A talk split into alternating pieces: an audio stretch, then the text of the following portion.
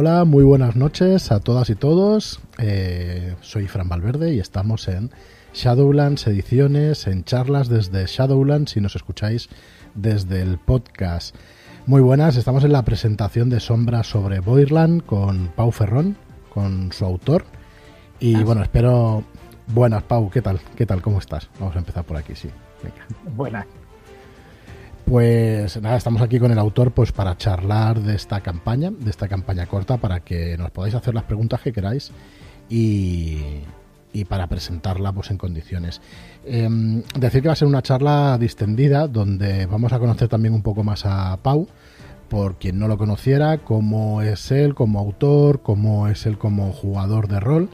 Y, y bueno, y luego vamos a charlar sobre el trasfondo. Nos gustaría explicar un poco el trasfondo de Sombra sobre Boyland, de qué va este producto, qué es lo que vais a encontrar, duración de las partidas, todo esto, ¿no? Que vamos a intentar pues dar la máxima información sobre el producto. Porque la verdad es que ya lanzamos muchas cosas y, y no nos da tiempo pues, a dar toda la información que nos gustaría. Así que eso, cualquier pregunta que tengáis, si podéis ponerla en mayúscula en los comentarios de YouTube, pues perfecto. Eh, ¿Qué más? Bueno, me acompaña también, disculpadme, me acompaña Joaquín, Joaquín también, muy buenas, muy buenas Muy noches. buenas noches a todos. Y sí, estamos aquí. Pensaba que no ibas a presentarnos, pero Lo bueno, siento, lo bien, siento. bien. se me ha ido, Nos se me ha daba, daba de lado, eh. Que, que Sí, sí. Y también me acompaña, pues como siempre, Andrés Saez Marlock. ¿Qué Muy pasa? buenas. ¿Cómo estamos? Andrés, Marlock, ¿qué prefieres? Yo que prefiero, yo, me da igual. que elija, que elija. No elija problema. No. Muy bien, y igual, antes, son garrotazos. bueno, el tono va a ser, va a ser este, creo yo. Sí. Así que bueno. Pues nada, bienvenidos a todos los que estáis aquí en el chat. Muchas gracias por acompañarnos.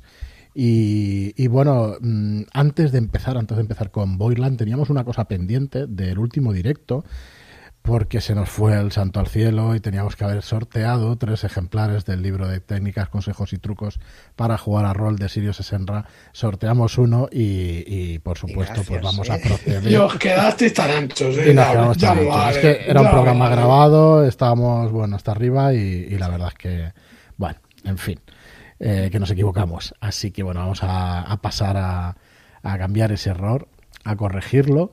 Y bueno, so- eh, vamos a volver a tener las mismas personas que tuvimos, que fueron estas 69 personas participantes en el sorteo. Por supuesto, si vuelve a salir Isaac Rizibuki, el número Tendrá que 65, devolverlo, ¿no? no, coño. Sí. Volveremos a sortearlo, porque si no, pues, pues ya me explicaréis. Vale, así que, bueno, pues eh, vamos a ir a. bien, ¿eh? Por eso. Sería. Sería muy bueno. Pobre Isaac, pobre Isaac. Bueno, Hombre, ya, apro- ya- ya aprovechando. eh, Bueno, meter yo aquí en el directo no se pueden sacar cosas espontáneas, así que.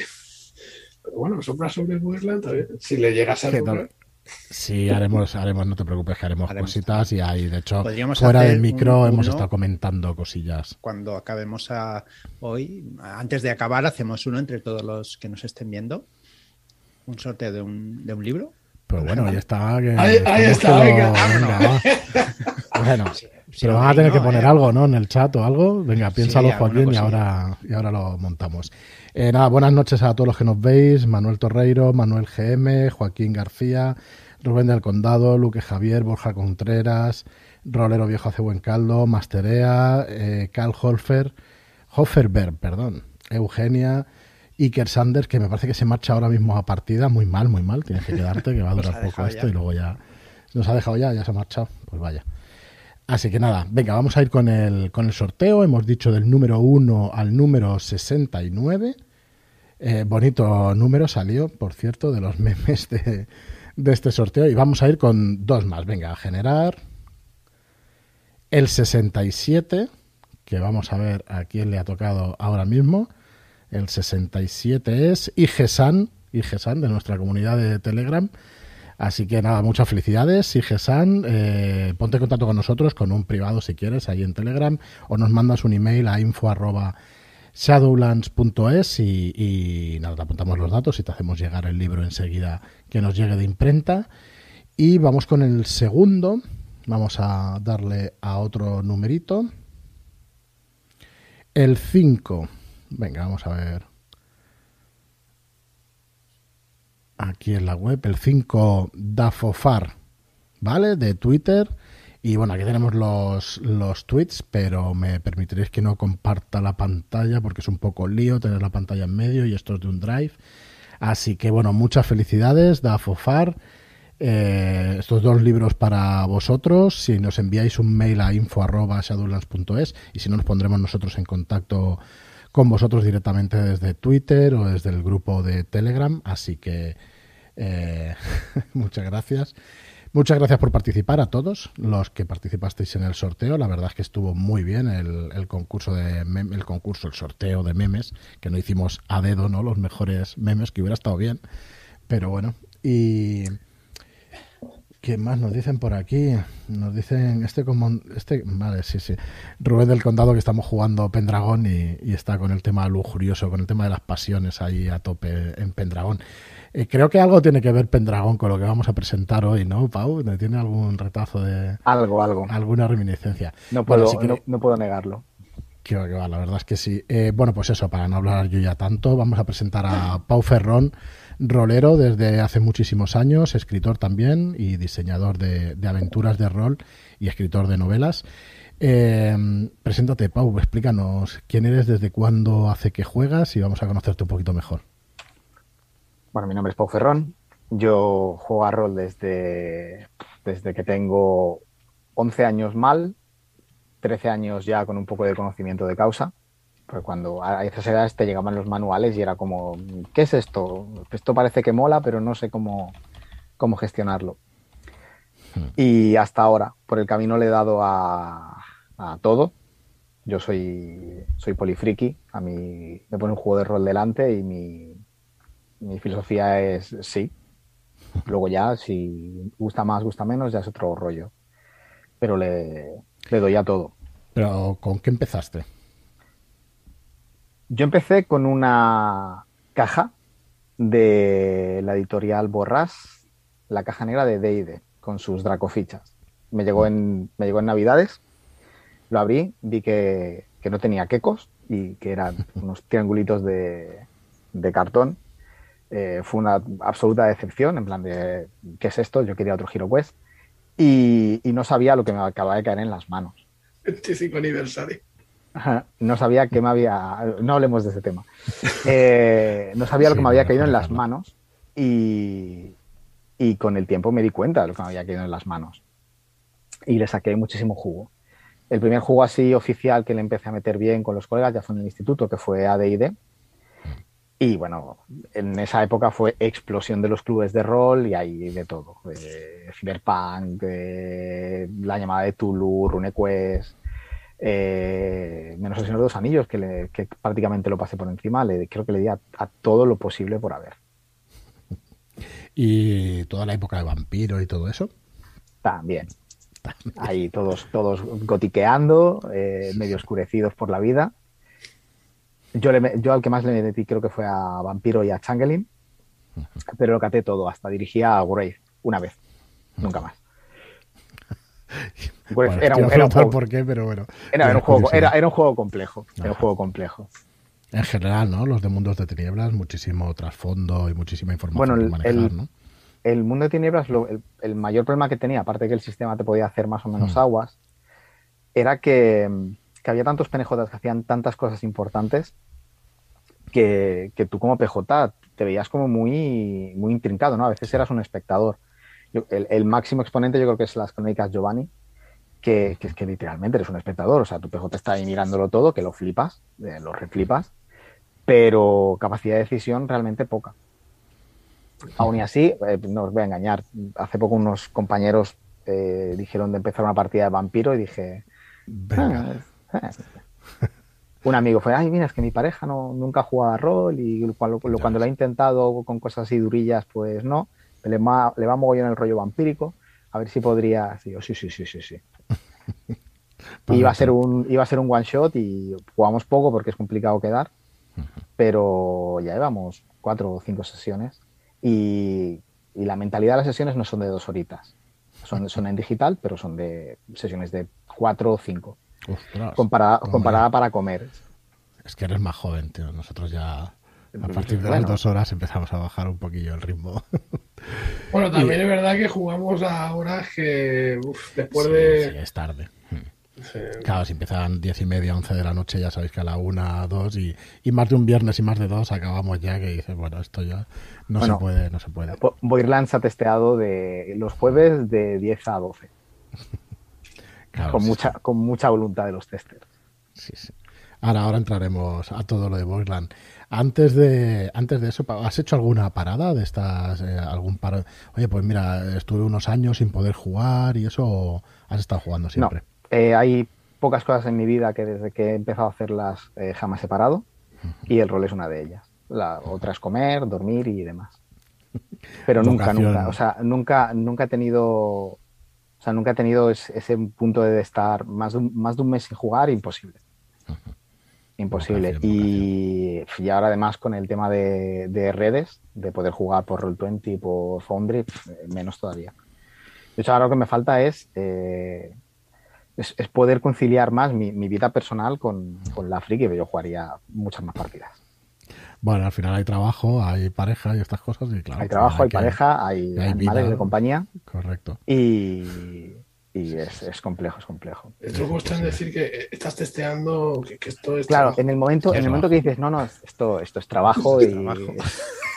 esto va, a ser remunerado de alguna manera. Eh, pero tampoco, tampoco cuela. No, joder. No, no. Lo que pasa es que tengo. de cada 10 veces no cuela, ¿no? Yo es que tengo un problema. Yo, un problema. Yo trabajo por las tardes, o sea, el, trabajo normal de, persona decente. Y, y, claro, donde podía meterle más cañas en las mañanas. Pero a las mañanas hay poca gente que tenga capacidad de meterle. No, no, digas eso en este grupo, que aquí tiras la piedra y te sale. Te sale unos cuantos, sí. Mira que eh, un llamamiento así puede ser muy doloroso, ¿eh? Claro, ahí eh, nosotros tenemos el chat de, charlas desde Shadowlands en Telegram. 962 personas hay ahora mismo, me parece, así que. El, problema del chat es que es. No se puede seguir. Eso es, es, una, es una máquina de crear. De crear eh, publicaciones monstruos de la fosa, ¿no? Como los llamamos.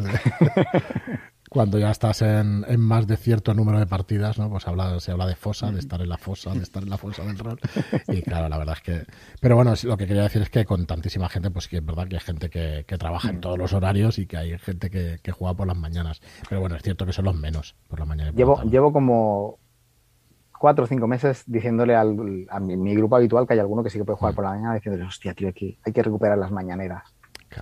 Y ah, pues yo, toda la vida, o sea, mm, por la mañana ha sido con muchísima diferencia, aunque he tenido oportunidad de jugar, eh, no, no se jugaba por la mañana, las mañanas. Hostia, pues mis inicios roleros eran muy mañaneros, claro, teníamos 14 años, eh, y era, era, era muy guay, porque, joder, se jugaba rol en mi casa y fue, además que fue toda la época de los asesinatos estos del rol, que la gente estaba como súper traumada, pero claro, mi, mi, madre estaba allí trayéndonos cruzanitos.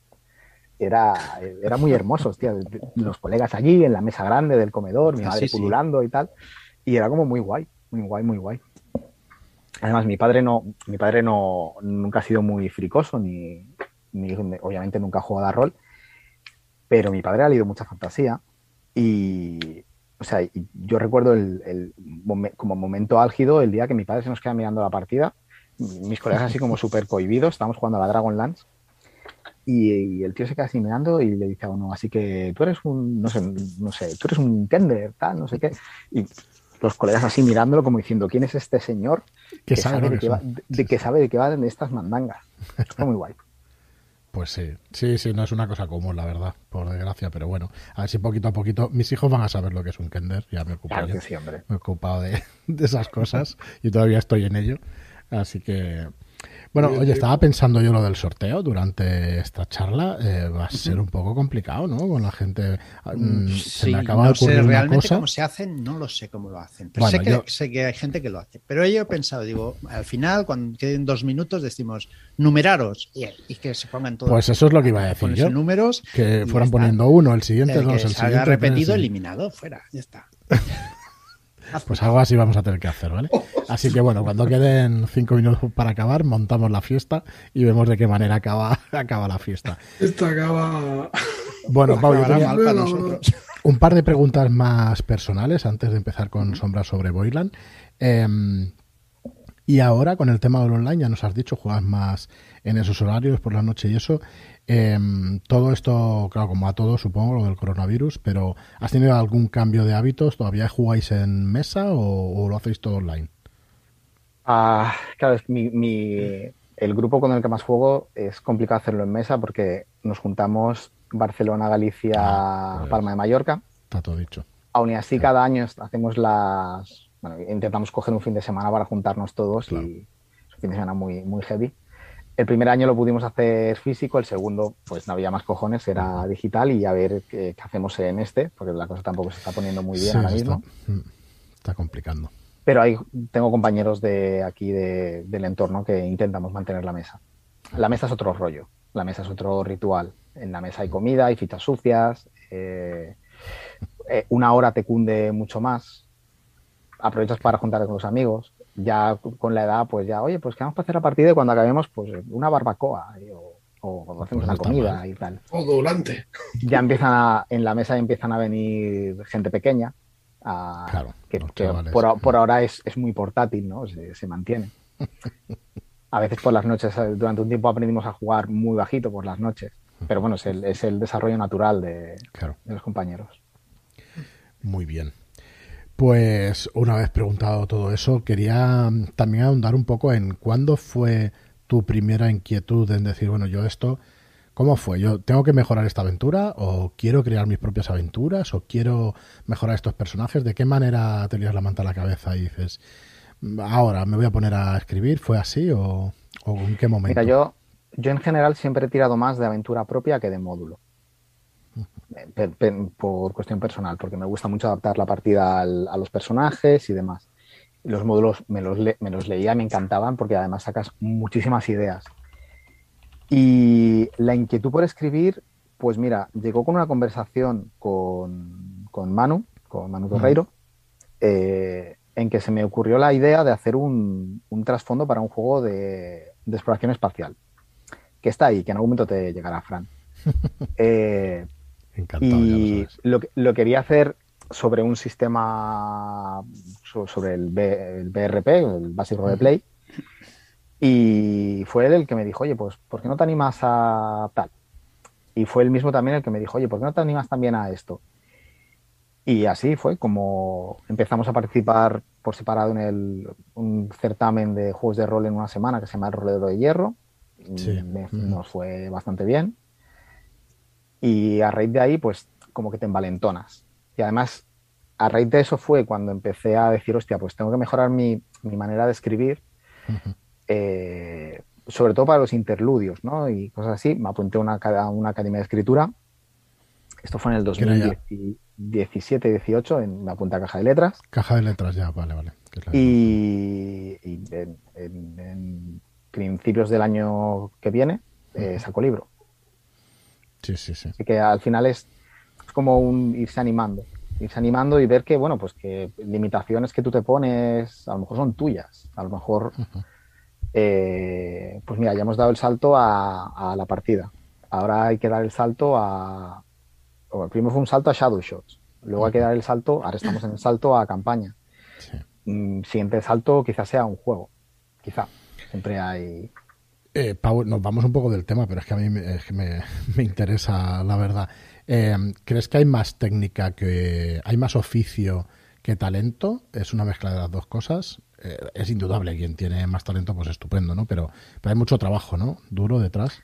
El trabajo es muy importante, la constancia es muy importante. También te voy a decir una cosa, y me, voy a salir un poco del, tema, del tema juegos para, para hacerte un poquito una analogía. Yo durante mucho tiempo estoy trabajando en una Games Workshop.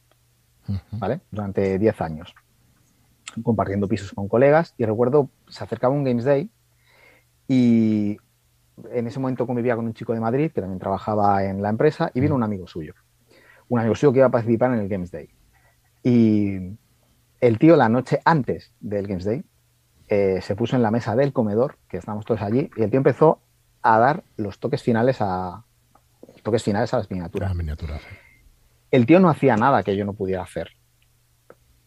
Pero había un punto que es un punto de, que yo llamo el punto de genialidad. Tú por técnica puedes llegar a ese punto. Obviamente, o sea, por trabajo duro, técnica, eh, currártelo, darte cabezazos contra la mesa, pero hay un cierto talento natural que hace que te sea más fácil llegar hasta ahí. Entonces yo lo que este tío hacía en cinco minutos, yo lo podía hacer, pero lo podía hacer en cinco horas. Claro, y era, era impresionante, o sea, un trabajo de los que pintan, que, seguro que hay alguno por ahí, un trabajo de pincel impresionante, una velocidad, una manera de mezclar las pinturas, el, control de, la densidad de la pintura que utilizaba. Increíble. Y yo creo que tanto en la escritura como en, como en, esto que no deja de ser de escribir, hay trabajo, hay que aprender cosas, hay que, hay que ponerte, pero las ideas no te las va a dar la técnica. Las ideas tienen que salir de ti no tú las, las ejecutarás mejor. Haber leído mucho rol, obviamente te va a dar más ideas, te, va, a dar un, pozo de un pozo de información del que siempre puedes sacar, siempre puedes tirar. Pero tienes que tener ahí tu, punto de, genialidad, tu punto de, saber conectar las cosas en cada momento. Yo no, me considero, yo no me considero especialmente talentoso. O sea, yo soy muy de currar y una cosa que agradezco mucho son los testers. La, prueba es que testeando a veces en una partida, ese punto de genialidad no lo tienes tú como creador. Lo tiene el jugador que te dice, hostia, pues aquí, pam, esto estaría muy guay. Pues aquí, pam. Y ahí sí que le recoges a él el sedal. ¿Vas a decir algo, Joaquín? Sí, no, antes de que pasemos al tema, ¿no has, comentado el nombre del libro que vas a sacar? Eh, publico un libro que se llama La danza de los árboles, la editorial es Dilatando Mentes. Eh, ya por sus redes ya podéis ver la portada y tal, así chula. A mí me gusta, es la primera portada así de libro que veo y la verdad es que me tocó la patata. Y es un libro de fantasía. Y os, si queréis os hago un poquito el, spoiler. es un mundo en el que no hay suelo, el concepto suelo no existe y la humanidad vive en árboles gigantes que flotan por el aire. Y a raíz de ahí lo que. Tela. A raíz de ahí lo que queráis. ¿Cuándo sale? ¿Ahora en febrero decías? Sale a principios de año. Eh, ya sabes cómo está el tema del papel. Sí, está complicado. Que, dar una fecha, a mí me dijeron, hoy mismo me han enviado ya las, las galeradas con todo, así que yo creo que a, primerísimos de año lo tendremos. Muy bien, pues nada, mucha suerte con ese, con ese libro. Y vamos entonces con Sombra sobre Boirland. Bueno, vamos a, definir un, en primer lugar qué es. es. es. una campaña, es una campaña corta de seis aventuras para la quinta edición del juego más famoso del mundo, más importante, o como lo queréis decir. Sí, son las reglas de la SRD de Dungeons and Dragons, ¿vale? Que sí que eh, no se puede escribir, no se puede hacer uso del nombre, pero sí que es verdad que la SRD, lo que es las reglas de referencias, se pueden utilizar y se aprovechan pues para hacer estas campañas o estas aventuras y esto es una campaña para esa SRD con bastantes elementos, ambientación y trasfondos nuevos para poderla jugar. Es una campaña de fantasía épica y ahora entraremos con Pau a todos los detalles. Pretendíamos, como os he dicho al principio de la charla, eh, dar un buen repaso a la ambientación para que sepáis exactamente de qué va y qué os vais a encontrar. Y luego, pues las aventuras, la duración y, bueno, antes fuera de micro, pues eso, al final eh, el número de palabras, pues que se habían dicho y tal, que se alarga siempre un poquito y, y, se va un poco, pero bueno, la verdad es que nosotros encantados de que se pueda dar más trasfondo, más criaturas, más penejotas y todas estas cosas. Así que, eh, ¿qué es exactamente Sombra sobre Boirland? Si quieres empezamos por el lugar o defines un poquito el mundo, Pau, y, por dónde nos vamos a mover con esta campaña. Empezamos por de qué va la campaña. Sí, claro, claro.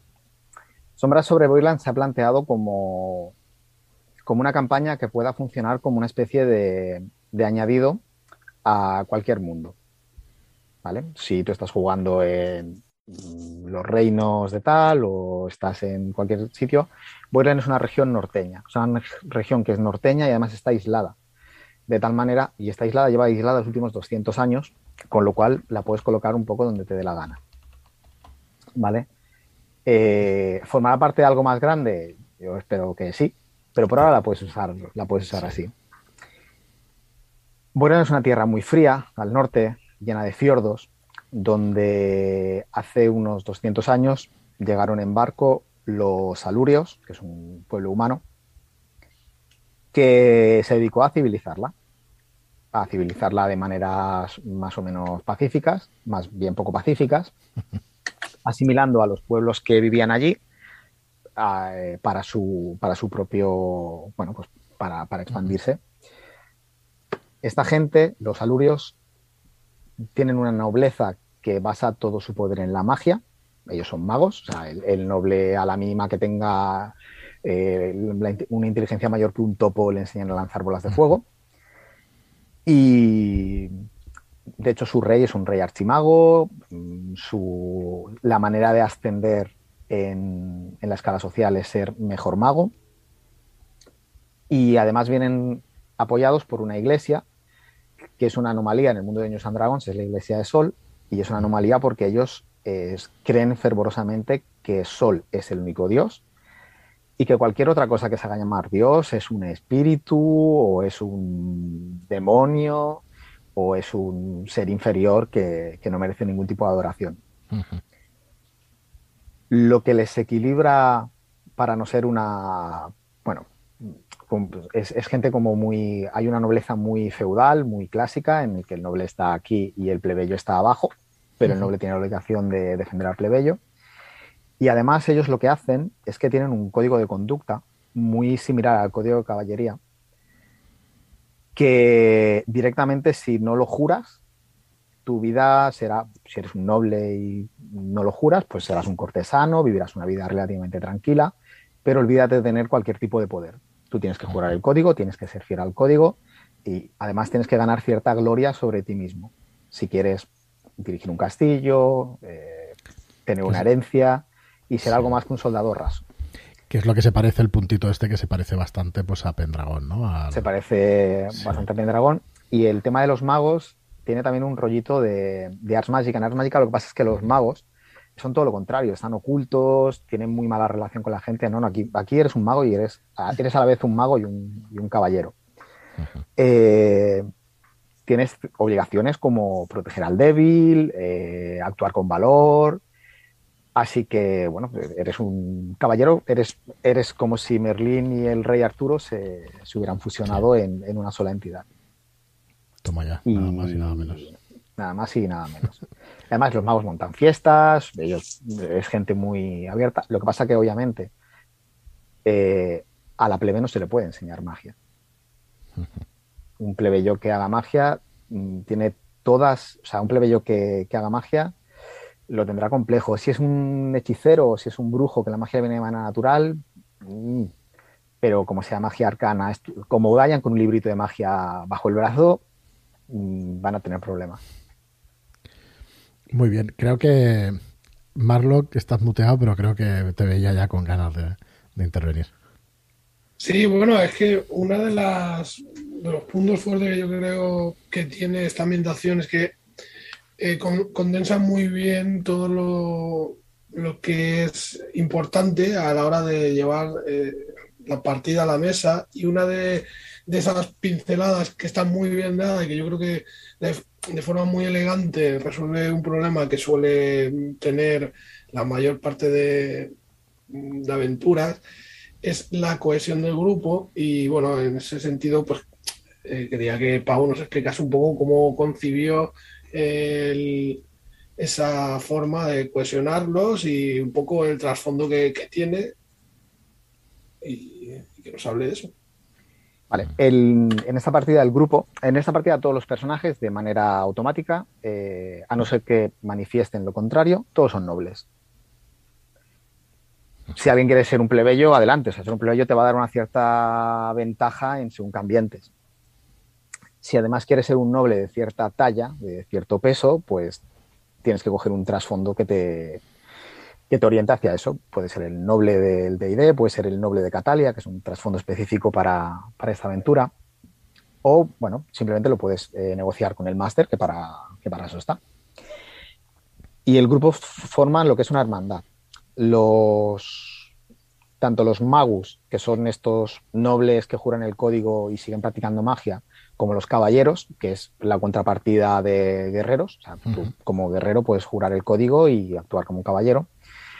Tiene una, cierta, una obligación de vagar durante tres años por toda Boirland, eh, resolviendo entuertos, eh, haciendo gestas, para ganar cierta fama sobre sí mismos. Básicamente para no mostrar que son unos vagos que han jurado el código para ascender en sociedad. Y el grupo será, un, será una hermandad. Si hay plebeyos, serán eh, plebeyos unidos a la hermandad. Si hay extranjeros, porque Boirland es bastante humanocéntrica, eh, gente que viene de, otros lugares, que están explorando Boirland por primera vez, mm, el gobierno de Boirland tiene la idea de que un extranjero dentro de una hermandad es un extranjero que está protegido y que a la vez va a estar controlado. Así que esta hermandad se lanzará a dar vueltas por Boyland haciendo X aventuras. Eh, es muy libre el tema de lo que es un magus o es un caballero. Tú mientras puedas lanzar magia eres, puedes jurar el código como magus. Mm, que a nivel 3 de guerrero has cogido una opción de guerrero que te deja hacer magia arcana, puede ser magus. Que eres un ladrón, que puede pasar lo mismo, puede ser magus. Eres mago, eres eh, eres un, un sorcerer, un hechicero, puede ser magus. ¿Quieres ser caballero? Obviamente un guerrero puede ser caballero. Un paladín podría ser un caballero. Un rogue, un rogue mm, con habilidad de armas también podría ser un caballero. O cualquier cosa que, básicamente pueda, pueda lanzar las armas, pueda utilizar armas. De hecho, en el, en, el mismo, en el mismo manual veréis que hay un apartado que dice que que hay tanto material homebrew, tanto material dentro de oficial dentro de la quinta edición y, expansiones, que se le da libertad al narrador, al director de juego, de, elegir. De decir, mira, si te viene un jugador y te dice, mira, mi personaje quiere ser un magus y lo es por este motivo. Y si a ti te parece bien, adelante. Que, haya cierta libertad una de las premisas, de hecho, cuando, cuando hablamos de diseñar la aventura o diseñar la campaña, eso era que, no se caparan ¿no? las clases de, de ID, que cualquiera que, sepa jugar o que quiera jugar eh, no tenga capada por las clases, las razas y los personajes que son los favoritos para poder jugar con ellos. Eh, hablábamos también fuera de micro y, y, esto es una cosa siempre importante en estas charlas de, de qué vas a necesitar para jugar. Puedes jugar esta campaña sin ningún problema con la SRD pelada de Dungeons and Dragons. Y con este libro puede jugarla perfectamente. Eh, es Dungeons, el, que lo conozca ya lo sabe, ¿no? Si tienes el manual del jugador y tienes el manual del máster y, el de monstruos, vas a enriquecer un montón pues todo lo que juegues con eso, pero realmente puedes jugar con la SRD y está diseñada para que para que sea así, ¿no? Fue una de las condiciones de decir, bueno, vamos a hacerlo para que realmente se pueda jugar. Tú has dicho desde el principio que es una región que está aislada y eso permite pues que tú lo puedas además trasladar a tu mundo de campaña o a tu propia campaña, a tu propio mundo, para que puedas aprovechar este material, que es una cosa que también se hace muchísimo en Dungeons. Y voy a aprovechar, ya que estoy metiendo un poquito de, rollo, para decir que eh, toda la información la tenéis en shadowlands.es barra Boirland con V, ¿vale? Y vamos a darle un repasito, si queréis, a, la web. Eh, la estoy mostrando ahora mismo. Eh, van a ser más de 80 páginas a todo color. Se, ha ido algo del número de palabras, con lo cual probablemente incluso más de 90 y más de 100, ¿vale? Pero bueno, luego diremos exactamente. no, no, para nada, la verdad es que es una gozada tener un material. Palabras y dibujitos que habrá que meter, porque no va a ser todo palabras, hombre. eso, no estaría bien. Cada no estaría bien, tema. bien, Eso, eso. Y bueno, el formato va a ser formato carpino, que, que nosotros nos gusta mucho, un 17 por 24 centímetros. Eh, precio en tiendas va a ser de 19,95 y ahora en la preventa, que comienza hoy, que ya podéis entrar en la web para comprarlo, lo vais a tener eh, un euro más barato a 18,95 y el transporte incluido. Eh, hemos contenido... color. Correcto, hemos contenido todo lo que hemos podido el precio. Mm, yo no, es un momento en una presentación de decir estas cosas, pero realmente se está poniendo complicado el tema de imprenta. ¿eh? Entonces, bueno, esperamos que mantengamos precios y que no tengamos que hacerles una, una subida, pero parece que van a ir por ahí los tiros. Nosotros por ahora pues podemos respetar estos precios en este formato y en este número de páginas. Eh, sinceramente, pues seis aventuras, que luego hablamos de extensión y todo eso a este precio, nos parece un precio eh, pues correcto y bajo. Y vais a encontrar, como os digo, en shadowlands.es eh, barra Boirland, pues mucha de esta información que, que estamos tratando hoy. Voy a ir pasando y me voy a parar aquí en el, en el mapa de Boirland.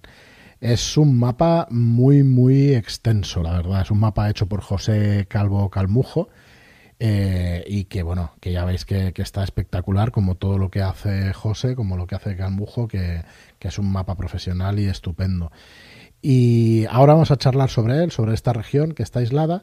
Y bueno, si paso, pues tenéis unas palabras también sobre el autor y aquí directamente pues le podéis, eh, le podéis dar a comprar y acceder a, a lo que es este sombra sobre Boirland. Y ya está, yo dejo otra vez de hablar y Pau, explícanos eh, este mapa, qué va a contener, qué contiene y qué zona es exactamente la que, la que vas, la que vamos a, a tener dentro de la campaña. El, el mapa es de toda Boirland, porque además eh, Calmujo es un tío que se pone a hablar contigo y, que te anima bastante a hacer cosas. Sí, totalmente.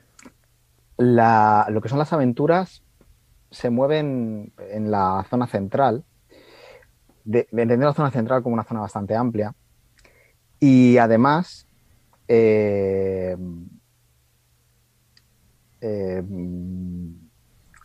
explicados lo que sería en el mismo manual, tienes un poco los dominios. Hay tres dominios, eh, cada dominio hay un tipo de mago diferente, en cada dominio hay una, bueno, una cultura diferente, hay unos que son muy religiosos, hay unos que son muy guerreros, y hay unos que son, que son muy abiertos, que Boylan lleva 200 años cerrados y los últimos 10 años, pues eh, la reina archimaga de turno ha decidido que, que tiene que empezar a abrirse al mundo porque si no se van, las cosas no van a, no van a irles nada bien. Y luego hay un montón de ciudades, pequeños pueblecitos, nombres, topónimos. y todos tienen, prácticamente todos tienen un nombre que se puede entender. Mm, rendición de no sé qué, eh, salto de tal, porque en cada región eh, está preparada para que en algún momento se pueda ampliar. Se pueda ampliar o se pueda decir, pues mira, en esta región pasó esto, esto y esto, se llama así por esto y aquí podrías hacer este tipo de partidas. O, y cada región también, de una forma u otra, tiene una temática. Hay una zona que es muy agrícola, hay una zona que es, es una zona que está prácticamente abandonada, hay una zona donde el peligro de lo que salga del este es muy presente y está muy acorazada. Hay una zona que es muy, que es muy montañosa y que realmente no han podido no han podido colonizar y por tanto está llena de cosas que no que han, han, ido huyendo hacia allí. Así que el mapa es una parte importante donde van a estar las aventuras y luego también es un poco una, una promesa de cosas que podrían ser. Sí, totalmente. La verdad es que cabe, cabe muchísima cosa dentro, dentro de ese mapa y de esa región. Eh, ¿Para qué niveles vamos a ir tocando poco a poco todos los temas? ¿Para qué niveles está diseñada la campaña, Pau? Hay seis aventuras. Nivel 1, 2, 3, 4, 5 y 6. Se puede jugar de dos maneras. Se puede jugar eh, de manera secuencial, sin interludios. Entre partida y partida, cada partida está ambientada más o menos en una, en una estación del año durante un año y medio. El máster que quiera puede coger toda la información de Boirland y decir, vale, pues hemos acabado la primera partida y durante entre partida 1 y partida 2 hago X aventuras, pero la subida de nivel llegará al principio de la partida 2. Y además las partidas están pensadas para ir dando cada vez más libertad al director de juego, al máster. La partida la primera partida es muy guiada, es muy de explicar un poco cómo va todo. Y la segunda da más libertad, la tercera da muchísima libertad, es, casi casi un sandbox. Eh, cuarta y quinta, el máster puede hacer y deshacer mil cosas, en especial en la quinta partida, que se le da muchísima libertad, incluso libertad para crear PNJs. Y la sexta es un cierre, que no voy a hablar de él porque es el cierre y, no, porque es, especial. Se, nos va, se nos va seguro que, soltamos algún spoiler o alguna cosa y no. la idea es esta, se pueden jugar, de hecho las, las cinco primeras las podrías jugar como un, como un shadow shot, de una partida que empieza y acaba. Luego sí que están conectadas entre ellas y sí que puedes, sí que hay una progresión de campaña. Y sobre todo esta libertad, ¿no? De el máster puede cada vez más tomarse más libertades y como quieras, si quieres hacer una detrás de otra, adelante. Si quieres entre medio explorar otras cosas de Boirland y crear tus propias aventuras como director de juego, que yo creo que es una cosa que es, a todo director de juego le gusta sacar su material, pues léete, la, toda la partida, no, o sea, toda la campaña, no vayas a liarla muy gorda, pero tira para adelante. Sí, sí. Es que, bueno, es una cosa que es normal, ¿no? Si empiezas a, quien no le ha pasado, ¿no? Que han empezado pues a jugar y en la tercera la tercera aventura, la tercera sesión, mmm, este PNJ tenía no tenía que haber muerto aquí porque porque pasan estas cosas. Lo ideal es leérsela, pero bueno, yo creo que eso cada vez se tiene más en cuenta, ¿no? En el diseño de partidas. Sí, sí, Porque es así, todo el mundo está ya lleva muchos años de, de práctica del hobby y se saben estas cosas, se saben, ¿no? Que las mesas pasa. Marlo se ríe también y joder si pasa, ¿no? Cada dos por tres. Bueno, eh, apartado gráfico, Marlock, aquí le hemos dado un giro. Eh, son, eh, hay muchas imágenes de stock, pero hay retoque también en algunas de ellas, pues para adecuar un poco el tema, ¿verdad? Incluso la portada, por ejemplo. Sí, bueno, la mayoría son imágenes de, stock. como teníamos, bueno, una serie de ilustraciones que tenían un, un tono muy, muy similar, ¿no? Y encajaban pues muy bien, casi casi contaban historias por, sí mismas, pues la verdad es que Pau ha sabido elegir muy bien, muy bien juego tengo la voz hoy. Eh, y la verdad es que, no sé, eh, creo que mantiene el tono, que acompañan y que son, están muy chulas. Sí que hay algunas que van a, bueno, que, están retocadas y, y, luego otras que se han añadido, que se han hecho o que aparecerán eh, hechas a posta, digamos. Y, bueno, en conjunto, pues creo que, que mantiene todo bastante coherencia de, a nivel gráfico, lo cual estoy muy contento. Pues nos, hemos lanzado. Me parece que, la portada es brutal. La portada brutal, sí. La, sí, bueno, la portada original eh, ya me parecía buena. La imagen no, no, no, es mérito mío. Yo le di un poquito de retoque, le metí un poco de fuego, hice ahí un par de tonterías, pero la imagen en sí era buena. Luego, eh, claro, teniendo en cuenta el trasfondo de Magus y, tal, eh, había que cambiar esa espada por un, por un báculo, un bastón, ¿no? Y, y hombre, el tío ahora está igual, ¿eh? más acorde con, con la ambientación, creo yo. Y, nada, pues se hizo el retoque lo mejor que se pudo y bueno, como otros que cabran en el interior, que también pues habrá que cambiar espadas por báculos o, alguna cosita. Lo mejor que se pudo, dice, sí, sí. Está, la verdad es que yo no noto la diferencia en absoluto. No sé, no se nota nada. Pero bueno. Eh, oye, eh, fantasía épica. Sí. Es un. Y, como debe ser, de empezar abajo y acabar arriba. La siguiente pregunta, si, si van a decidir el futuro de las regiones, no sé hasta qué punto es spoiler o no, lo que tú puedas contarnos.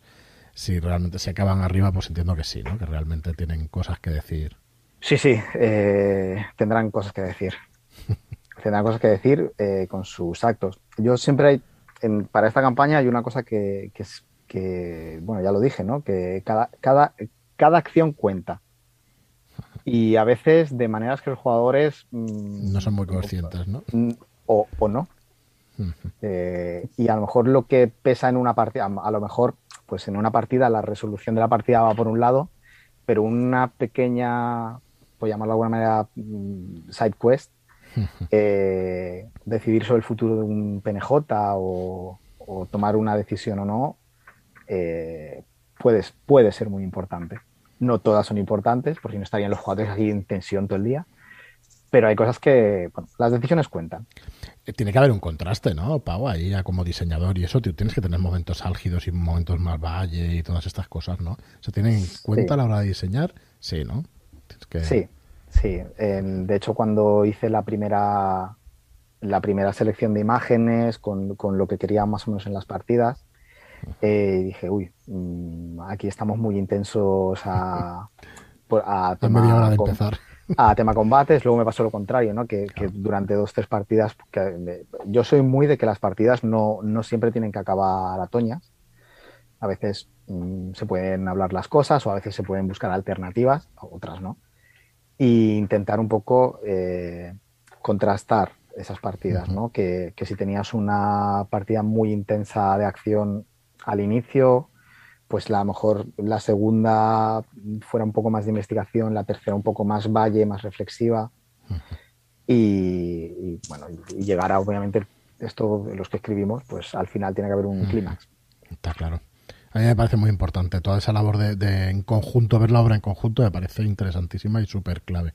Porque no lo vas a o sea, tú no vas a ser consciente al jugar, como cuando ves una película, pues la disfrutas mucho, la estoy disfrutando y no pero al final hay una estructura detrás y hay trabajo detrás de, cómo ha ido.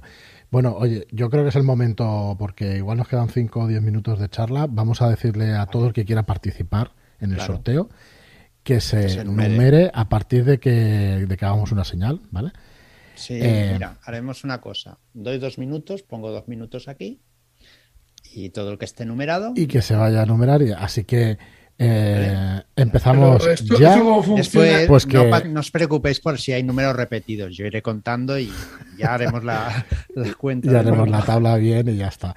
vale, pero eh, ponéis eh, vuestro nombre ya sale, ponéis un 1, el siguiente pone un 2, el siguiente pone un 3, la siguiente pone un 4, la siguiente pone un 5 y así. y si hay números repetidos ya iremos saltando. ¿El repetido va al final o el recontamos?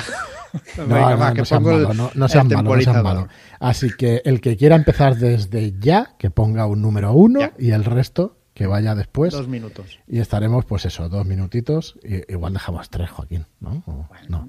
Ah, no. yo ya lo he puesto. Eh, bueno, 13 bicis. Pues, pues, bien, muy original. Él ya dice, ha comprado antes, ha dicho, así que, que así, que ha dado el salto a las reglas totalmente. Y ahora vamos a pasar a preguntarte un par de cosas mientras nos ponen allí los números.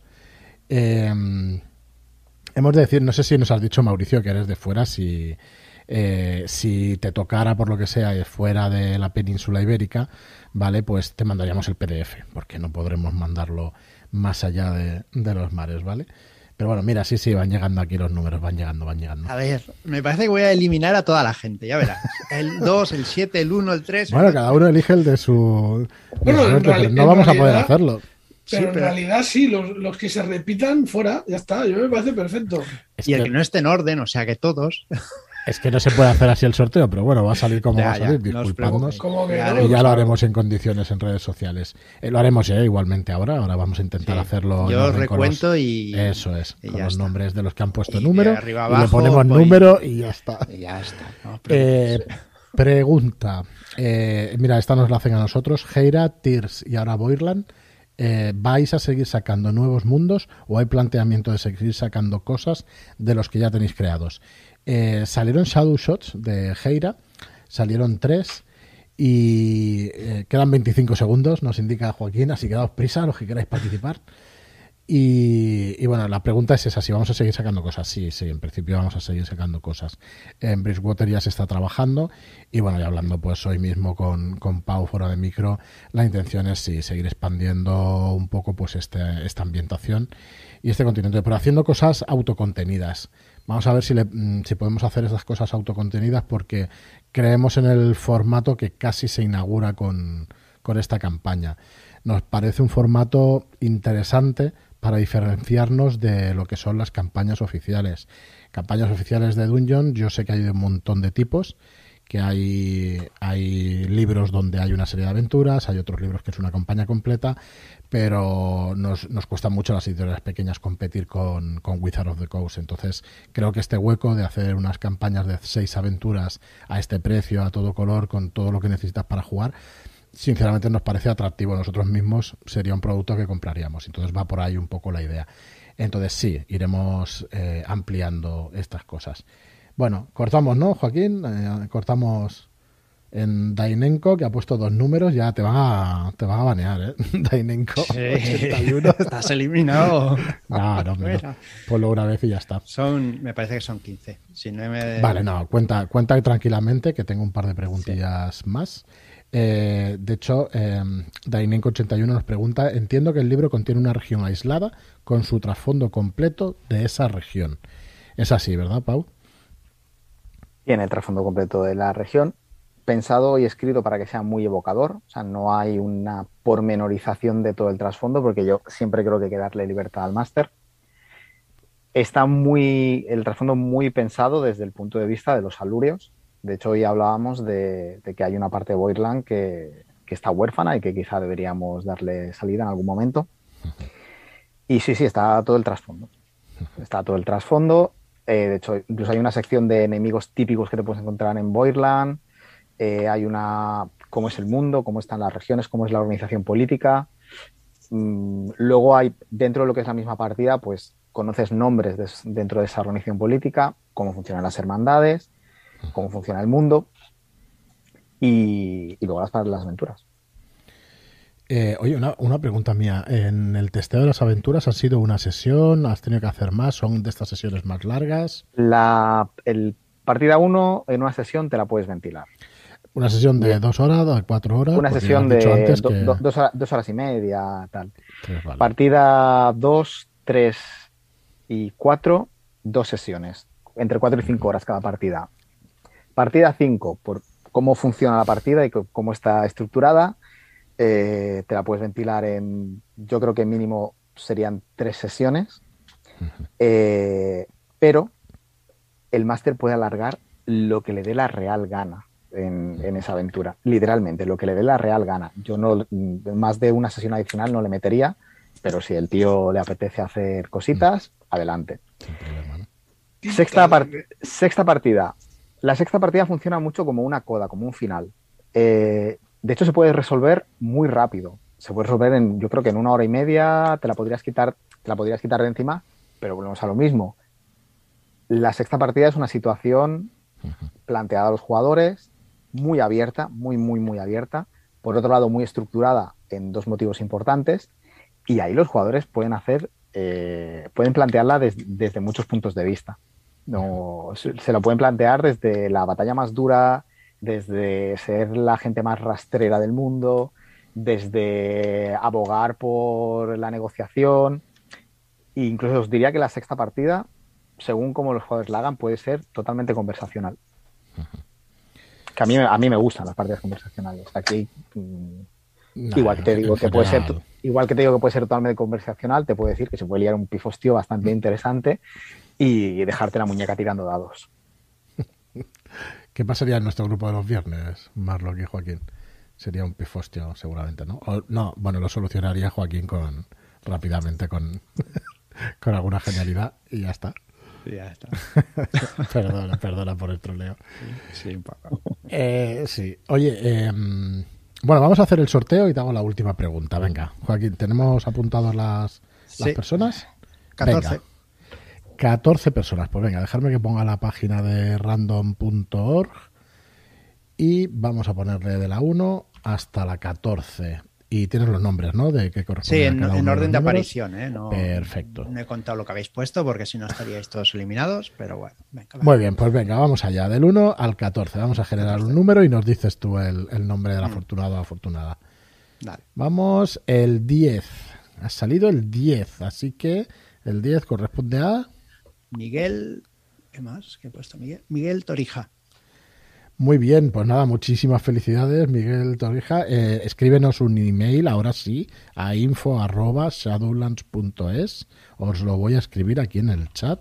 info.shadowlands.es para ponerte en contacto, porque igual no, tenemos, no te tenemos ubicado por redes y eso, nos podemos poner en contacto contigo. Así que envíanos un mail con el sorteo de YouTube y, y bueno, nada, muchísimas gracias a todos por estar ahí, por participar. Y vamos con una pregunta, un par de preguntas más. Si queréis hacer alguna, eh, vamos a terminar enseguida. Eh, nos dice Dainenko81, Pau, oí algo sobre brujos. Solo juego brujos en D&D. ¿Se puede jugar como un brujo? Sí, de hecho hay una parte especial para los brujos. Eh, es muy complicado seguir un código de conducta cuando tienes un patrón que te está dando por el. Eh, te está molestando habitualmente, te está haciendo hacer cosas. Realmente los brujos, como tal, o sea, los nobles que tienen un patrón como brujos, eh, se les ve como magos un poco de segunda y se les desconfía bastante de ellos, que tampoco es nada mucho más raro de lo que te dicen en el mismo manual. la gente en general desconfía de los brujos. Y lo que sí que pasa es que los eh, tanto brujos como hechiceros, que son de la plebe, mm, se, permite que existan. Ahora, eh, ser un lanzador de magia eh, siendo plebeyo en Voidland es que cuando haya cualquier crimen que tenga que ver con magia, te van a mirar a ti primero, porque nadie va a pensar que un noble va a hacer algo malo con magia. Nadie, es imposible. O sea, vas a ser un cabeza de turco habitual, que también está guay. Eh, hay que, hay que jugar las cosas que te, que te putean. Y luego no hay que olvidar que en Boyland hay extranjeros. Y aquí es un, es un puntito de choque social. Claro, porque la gente de Boyland está empezando a ver que sí, que hay gente que hace magia que no es nativa de allí y tampoco es noble y porque ellos no van a poder y que los extranjeros están teniendo muchas eh, ventajas, muchas prebendas que los plebeyos no tienen en Boyland. Y ahí hay un poquito de, run run.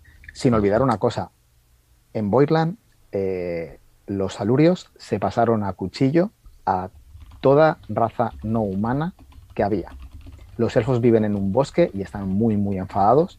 Y los enanos se fueron a una fortaleza que tenían, chaparon y ahí se han quedado. Y claro, volvemos a hacer lo mismo. Mm, tú eres un elfo que llegas a un sitio y empiezas a oír historias de que a, tus primos del norte se los han pasado todos a cuchillo y pues te, genera cierta inquietud.